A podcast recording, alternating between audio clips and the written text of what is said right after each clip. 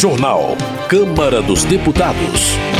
Relatório da CPMI do 8 de janeiro pede indiciamento de Jair Bolsonaro e outras 60 pessoas. Texto alternativo da oposição na CPI mista propõe indiciamento do presidente Lula. Produtores de leite reclamam de concorrência com leite em pó do Mercosul. Boa noite.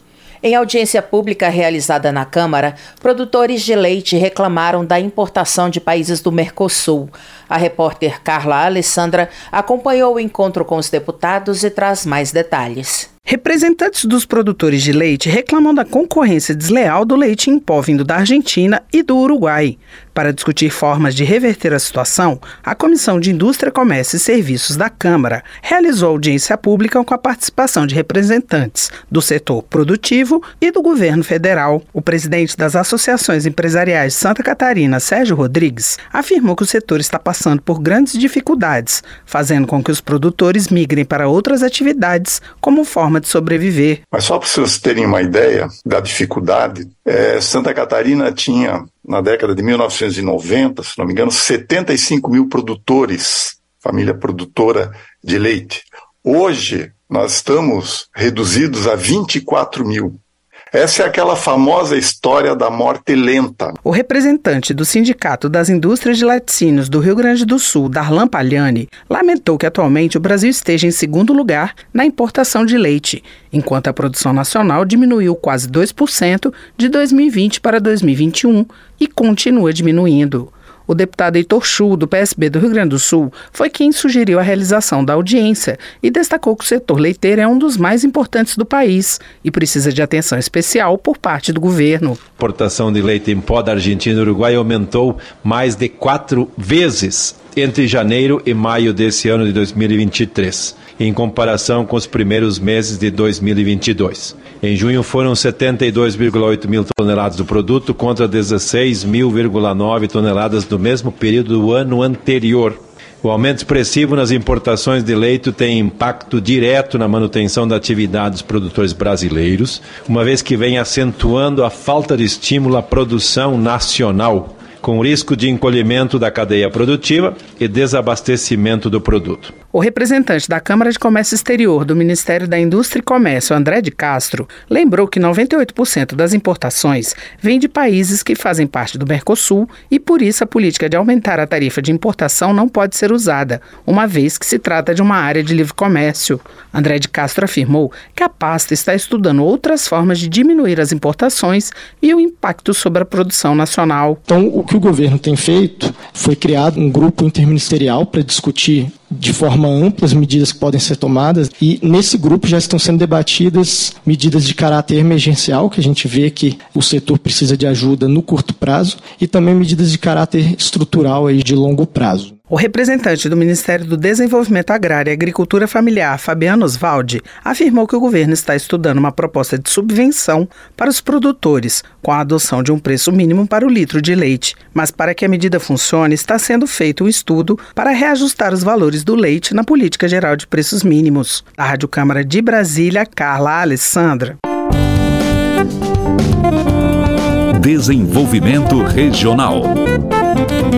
Charles Fernandes, do PSD, destaca várias ações realizadas pelo governo da Bahia, como a entrega de uma escola em tempo integral no município de Pindaí, que conta com quadra poliesportiva coberta, campo sintético, refeitório e auditório. Charles Fernandes também registra a entrega de 30 leitos de ortopedia para os moradores da cidade de Guanambi.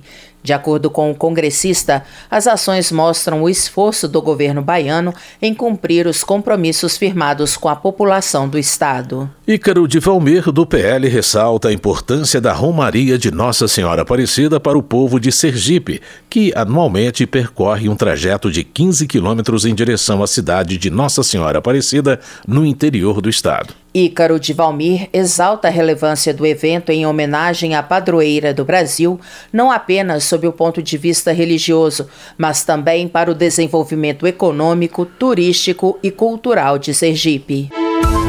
Meio Ambiente. Carlos Jordi, do PL do Rio de Janeiro, denuncia o aumento dos incêndios na floresta amazônica e atribui o problema ao que chama de incompetência do governo Lula e da ministra do Meio Ambiente, Marina Silva. Carlos Jordi questiona por onde andam os ativistas ambientais como Greta Thunberg e o ator Leonardo DiCaprio, que não questionam o desmatamento recorde, mas que no governo anterior usaram os incêndios na Amazônia para culpar o ex-presidente Jair Bolsonaro. Relações Exteriores.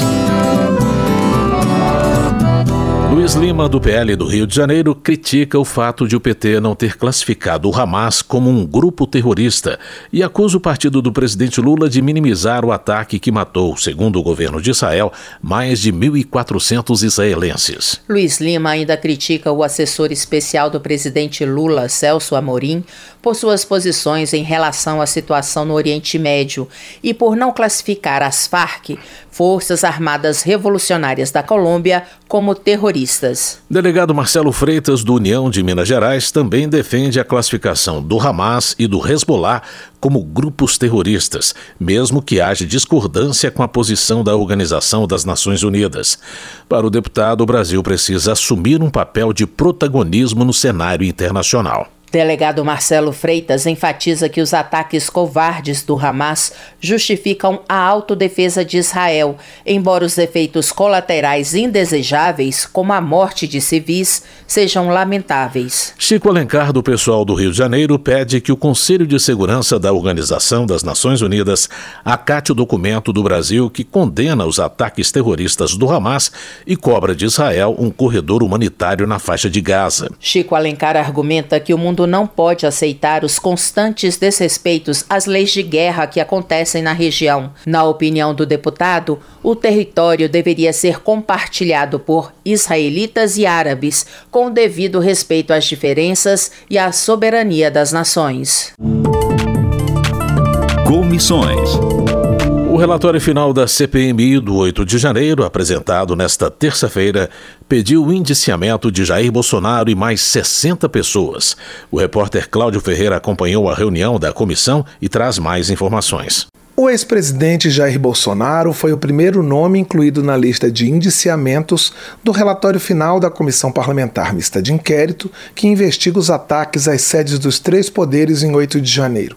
O relatório propõe o indiciamento de 61 pessoas e recomenda que o ex-presidente seja acusado de associação criminosa, violência política, abolição do Estado Democrático de Direito e golpe de Estado. A relatora, senadora Elisiane Gama, do PSD do Maranhão, afirmou no relatório que Jair Bolsonaro tem responsabilidade direta como mentor moral dos ataques e apontou que ele descredibilizou o processo eleitoral ao longo de sua carreira política.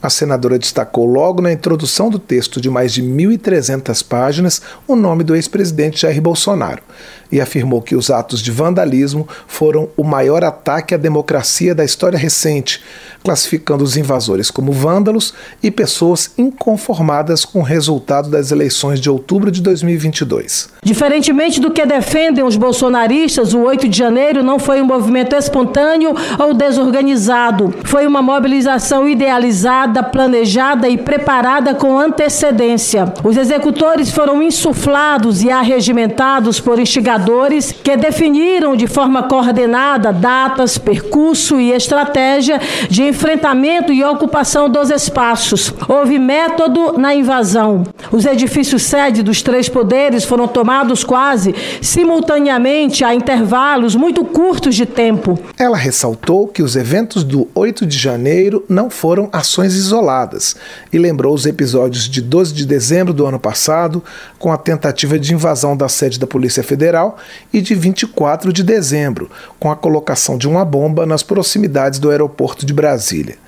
Os generais Walter Braga Neto, ex-ministro da Defesa, e Augusto Heleno, ex-ministro-chefe do Gabinete de Segurança Institucional do governo Bolsonaro, são alguns dos 13 militares com indiciamento pedido pelo relatório da CPMI. Também fazem parte da lista o ex-comandante da Marinha, Almir Garnier, e o ex-ajudante de ordens de Bolsonaro, Mauro Cid. Entre os civis foram incluídos a deputada federal Carla Zambelli, do PL de São Paulo, e o ex-ministro da Justiça Anderson Torres. Depois da leitura do relatório na CPMI, Carla Zambelli se defendeu durante sessão do plenário da Câmara, dizendo que, apesar de não terem lhe dado direito à defesa, vai enfrentar a justiça sem medo. Eu me apontei para ser convidada, para ser convocada, me disponibilizei para uma cariação e mesmo assim não fui ouvida pela CPMI. Eles fizeram com base na fala de um mentiroso costumaz, que isso não sou eu que estou falando, é, é a Polícia Federal quem fala, e me acusaram de associação criminosa, abolição violenta do Estado Democrático de Direito e golpe de Estado. Também estão no rol de pedidos de indiciamento nove integrantes do Gabinete de Segurança Institucional, acusados de não terem cumprido suas obrigações, mesmo nas palavras da relatora, conhecendo os riscos concretos de atentado à integridade física de pessoas e bens públicos. O relatório, no entanto, isenta de culpa o ex-ministro-chefe do GSI, general G. Dias, por ele estar no cargo há sete dias no momento dos ataques antidemocráticos. O parecer lista ainda 16 empresários que teriam financiado os manifestantes que participaram dos atos de 8 de janeiro e propõe o um indiciamento deles por incitação ao crime. Além dos indiciamentos, o parecer da CPMI sugere o aprofundamento de investigações sobre a atuação do governador do Distrito Federal, Ibanez Rocha, por não ter acionado a Força Nacional para proteger a Praça dos Três Poderes. Também recomenda maior investigação sobre o hacker Walter Delgatti Neto e agradece a contribuição dele aos trabalhos da comissão. Em seu parecer, a relatora Elisiane Gama pede o fim do radicalismo para que os ataques de 8 de janeiro não se repitam mas opina que a ameaça à democracia ainda não está solucionada. O relatório final da CPMI do 8 de janeiro salienta a importância da aprovação de projetos como o PL das fake news. Também cita propostas que criam o Dia Nacional de Defesa da Democracia em 25 de outubro, data da morte do jornalista Vladimir Herzog durante a ditadura militar, e o Dia da Resistência Democrática, em 8 de janeiro. Da Rádio Câmara de Brasília, Cláudio Ferreira. Zuco do Republicanos do Rio Grande do Sul critica o relatório apresentado na CPMI do 8 de janeiro. Ele acusa a senadora Elisiane Gama de ser irresponsável e parcial ao indiciar apenas opositores políticos do atual governo, militares e policiais. Zuco menciona a ausência de investigações sobre o ministro da Justiça, Flávio Dino, que seria suspeito de fraudes e acusa a senadora de agir com falta de seriedade e desonestidade. Rodolfo Nogueira, do PL de Mato Grosso do Sul, avalia que o relatório final da CPI mista do 8 de Janeiro está cheio de revanchismo e parcialidade. No entendimento do deputado, a comissão realizou um trabalho mentiroso e fraudulento ao longo dos últimos meses. Segundo Rodolfo Nogueira, o documento pede o indiciamento apenas dos inimigos políticos do governo Lula, enquanto que agentes públicos que atuaram diretamente nas invasões aos prédios públicos não foram sequer citados no relatório. Eduardo Bolsonaro, do PL de São Paulo, rechaça o relatório da CPMI do 8 de janeiro, entregue pela senadora Elisiane Gama. O deputado classifica o texto como peça de ficção e afirma que a comissão fez um trabalho pior que a CPI da Covid em 2021. Eduardo Bolsonaro também considera injusto que pessoas que duvidaram do processo eleitoral sejam condenadas. Segundo o parlamentar, apenas em ditaduras o vencedor ganha uma eleição sem permitir o protesto da oposição. Por outro lado, Paulão, do PT de Alagoas, elogia o trabalho da senadora Elisiane Gama. Segundo o parlamentar, o relatório indica que o ex-presidente da República, Jair Bolsonaro, articulou um golpe e fugiu do país, deixando a execução da insurreição para as Forças Armadas. Paulão destaca a presença de militares conspirando contra a democracia e a falta de estabilidade democrática no Brasil. O alagoano elogia o ministro da Justiça, Flávio Dino, por não apoiar a garantia da lei e da ordem como os golpistas desejavam e por delegar poderes a um civil para manter o Estado de Direito. Já Zé Trovão, do PL de Santa Catarina, questiona a credibilidade do relatório da CPI mista do 8 de janeiro, argumentando que a senadora Elisiane Gama é amiga do ministro da Justiça Flávio Dino. Zé Trovão também questiona a ausência do pedido de indiciamento do general Gonçalves Dias, ex-chefe do Gabinete de Segurança Institucional da Presidência da República. Ele argumenta que o militar assistiu toda a ação dos vândalos no Palácio do Planalto de maneira omissa. Otone de Paula, do MDB do Rio de Janeiro, afirma que o relatório da CPMI do 8 de janeiro é vergonhoso, cheio de vícios, construído fora dos princípios da legalidade e fere o princípio da impessoalidade. Para Otone de Paula, o documento é revanchista, pois só pede o indiciamento de apoiadores do ex-presidente Bolsonaro e blinda a cúpula do Partido dos Trabalhadores. Mas na avaliação de Tadeu Venere, do PT do Paraná, a oposição está frustrada porque a CPMI do 8 de janeiro não relacionou a esquerda com os atos de vandalismo. Ao contrário, as investigações apontam para o envolvimento do ex-presidente Jair Bolsonaro e seus aliados. Para Tadeu Venere, a oposição tem consciência de que tentou um golpe contra Lula e provocou os atos antidemocráticos. Em sua opinião, as reclamações dos opositores são inúteis porque, caso o Ministério Público acate o relatório, o ex-presidente deverá ser preso.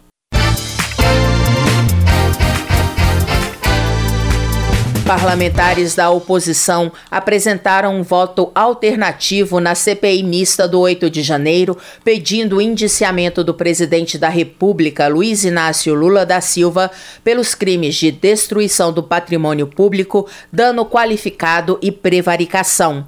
A repórter Lara Rage acompanhou. No entendimento dos 16 parlamentares da oposição que assinaram o voto, houve omissão deliberada de Lula diante das invasões à sede dos três poderes, para colher frutos políticos com os ataques, conforme acusou o senador Flávio Bolsonaro, do PL do Rio de Janeiro. A leniência de Lula teve uma contribuição fundamental para permitir a invasão e a destruição do patrimônio público.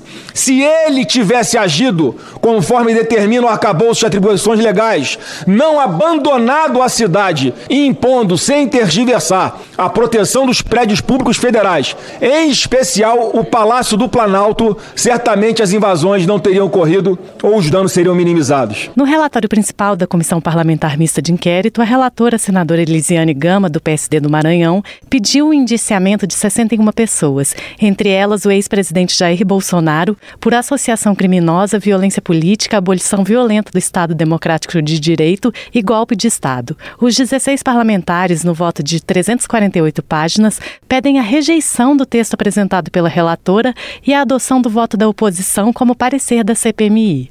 Além de Lula, a oposição pede o indiciamento de mais cinco autoridades por atos e omissões ilegais no contexto dos atos de 8 de janeiro, incluindo o ministro da Justiça e Segurança Pública Flávio Dino, o ex-ministro-chefe do Gabinete de Segurança Institucional General Gonçalves Dias e o ex-diretor adjunto da Agência Brasileira de Inteligência, Saulo Moura. O deputado delegado Ramagem, do PL do Rio de Janeiro, acusou os integrantes do governo atual de ter conhecimento prévio das invasões e Flávio Dino de sumir com as provas dos atos, ao não entregar imagens internas do Ministério da Justiça à CPMI. Todos eles tiveram conhecimento prévio das ameaças que aconteceriam aqui de invasão e quebradeira. Deixaram míseros mil vândalos entrar e quebrar tudo e não fizeram nada. Essa CPMI também não adentrou na questão importante que nós queríamos de individualizar as condutas desses vândalos para responsabilizá-los. No local mais importante da República, onde há câmeras por todos os lados, a CPMI fez igual à justiça, juntou vândalos no mesmo bolo que manifestantes que não quebraram nada. A oposição pede aprovação de proposta de emenda à Constituição para garantir que as CPMIs sejam necessariamente integradas por signatários do pedido de criação da comissão.